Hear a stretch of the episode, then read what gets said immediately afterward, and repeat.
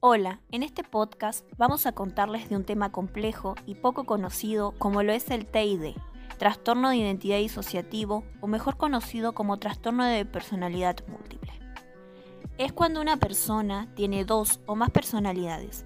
Estas pueden poseer un nombre, historia, figura, características distintas y cada una con su propia percepción del entorno, y pueden ir alternándose.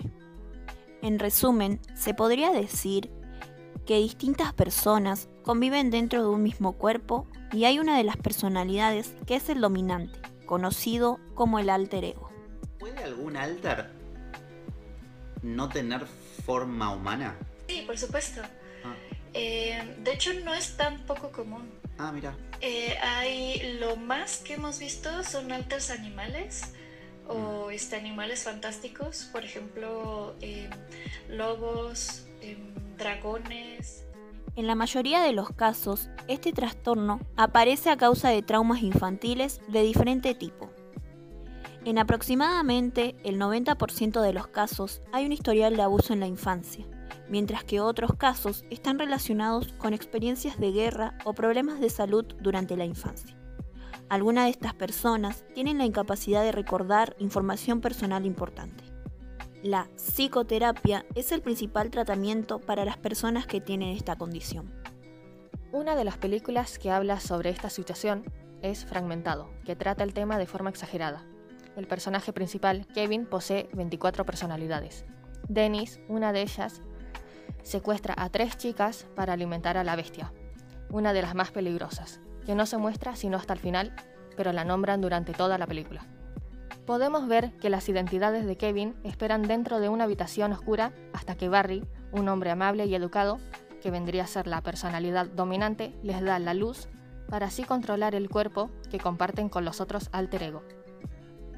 La cinta da a entender que el niño Hedwig, de 9 años, es una especie de regresión a la infancia.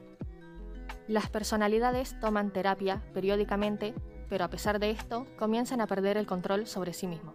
¿Te daría miedo que el, día de mañana pueda desaparecer alguno de esos alters? Porque le has tomado cariño, imagino, a esos alters porque conviven, como decías vos, todos en una misma casa que es tu cuerpo. Sí, sí da miedo. En la película, las identidades de Kevin comienzan a presentarse alternativamente debido a los abusos que sufrió de niño por parte de su madre. Es por eso que las más hostiles comienzan a gobernar recurrentemente su mente y cuerpo, guardando rencor a las otras personalidades.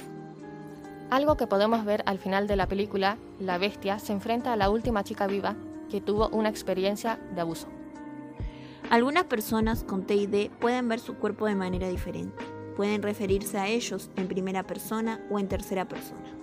TID se ve bastante diferente dependiendo de la persona, porque es como la persona eh, necesitaba manejarlo. En la película podemos observar a lo que se conoce como fenómeno de la despersonalización, donde las personas se sienten desconectadas a algunos aspectos de sí mismos, como si estuvieran viendo a otra persona. Hasta acá llegamos con este podcast. Esperamos que esta información les haya sido útil para conocer un poco más sobre este trastorno de identidad. Esto fue Mental Cast.